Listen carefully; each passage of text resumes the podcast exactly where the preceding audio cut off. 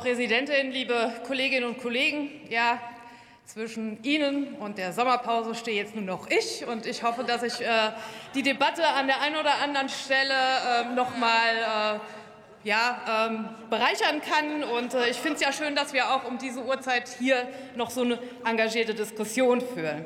Ja, und es ist in der Tat äh, ein schwieriger Befund, der im Armutsbericht des Paritätischen Wohlfahrtsverbands dargelegt wird, dass es leider immer noch nicht gelungen ist, die Gruppen, von denen wir eigentlich schon seit Jahren wissen, dass es die besonders betroffenen, die besonders von Armut betroffenen Gruppen sind, nämlich die Alleinerziehenden, die Familien mit Kindern und die Erwerbslosen, dort äh, das Armutsrisiko nachhaltig abzusenken. Darauf ist ja in vielen Aspekten in der Debatte schon eingegangen worden. Ja, und der Bericht stellt auch fest, es fallen die Erwerbslosen mit 52 Prozent sowie die deutlich überproportionale Armutsbetroffenheit der Gruppe der Rentnerinnen und Pensionärinnen mit 17,6 Prozent ins Auge, wobei man da sicher sagen kann, es betrifft weit überwiegend die Rentnerinnen und Rentner, weniger die Pensionärinnen und Pensionäre.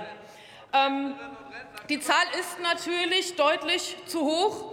Und äh, wenn Sie sich erinnern können, haben wir gerade als SPD das äh, Thema Altersarmut schon sehr früh auch äh, erkannt und uns überlegt, wie wir, was wir dagegen tun können. Für uns ist und bleibt das klare Ziel, wir wollen, dass die Menschen eben auch im Alter gut leben können.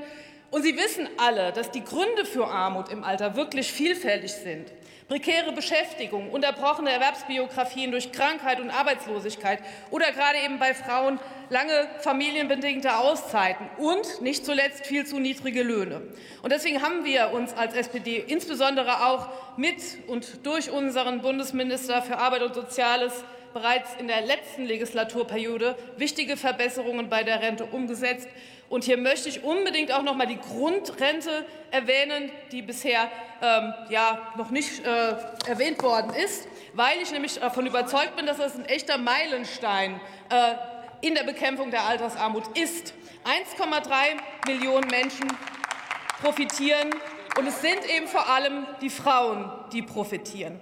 Und liebe Kolleginnen und Kollegen der CDU, Sie erinnern sich bestimmt alle noch an die Diskussion, die es damals zwischen SPD, ich war ja noch nicht dabei, aber die es zwischen der SPD und der CDU an der Stelle gegeben hat. Und ich muss wirklich sagen, das war nicht vergnügungssteuerpflichtig, sich das anzuschauen. Und wir hätten uns durchaus anderes vorstellen können. Deutlich weniger Verwaltungsaufwand, also gerade der Prüfungsaufwand bei den Kapitalerträgen und eine bessere Ausgestaltung. Und äh, ich erinnere mich auch noch an die ominöse Zahnarztfrau, die da bei Ihnen die größte Rolle gespielt hat, als wir über die Grundrente geredet haben. Wir werden in dieser Legislatur die Grundrente evaluieren.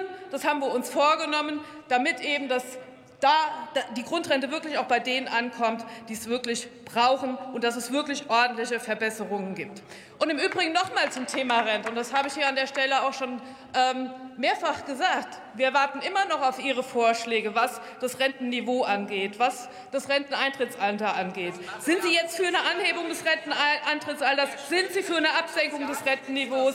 Das ist es, ähm, was Sie immer noch nicht hier klar und deutlich gesagt haben. Ich möchte aber noch mal kurz auch auf, äh, weil es auch der Teutrine hatte sie angesprochen, eine wichtige Gruppe ist, wo sich in dem Bericht, zeigt, dass es da zu deutlich größeren Verwerfungen gekommen ist, nämlich die Gruppe der Selbstständigen. Ich glaube, der Bericht macht sehr deutlich, dass wir gerade da oder dass gerade eben auch die Selbstständigen allgemein besser vorsorgen müssen. Und deswegen haben wir eben auch im Koalitionsvertrag stehen, dass wir die Altersvorsorgepflicht für Selbstständige vorsehen wollen. Wie genau, das äh, werden wir in den nächsten Monaten diskutieren. Denn ähm, jeder und jede von uns kennt sicherlich einen Handwerker, Hand, äh, Handwerkerin, die äh, darauf gehofft hat und damit gerechnet hat, dass das, was an Betriebsvermögen da ist, für die Rente reicht, es dann zu Problemen gekommen ist, sodass eben der, das Unternehmen mit Schulden belastet ist und das dann nicht mehr für die Rente reicht. Diese Menschen, die dann in die Grundsicherung fallen. Und genau das ist das, was wir in Zukunft vermeiden wollen.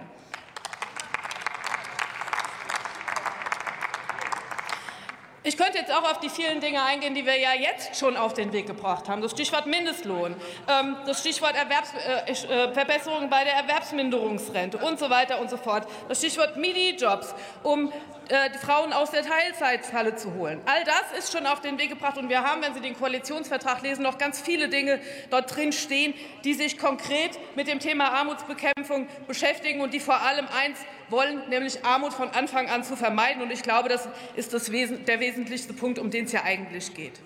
Und schließen möchte ich an der Stelle mit einem Zitat von Regine Hildebrandt, gerade weil wir eben heute so viel diskutiert haben. Wir können uns stundenlang darüber unterhalten, dass in diesem System die Schwächeren untergebuttert werden. Das nützt ja nichts. Wir müssen was dagegen tun. Wir packen es an. In diesem Sinne herzlichen Dank. Ich wünsche Ihnen alle eine schöne Sommerpause.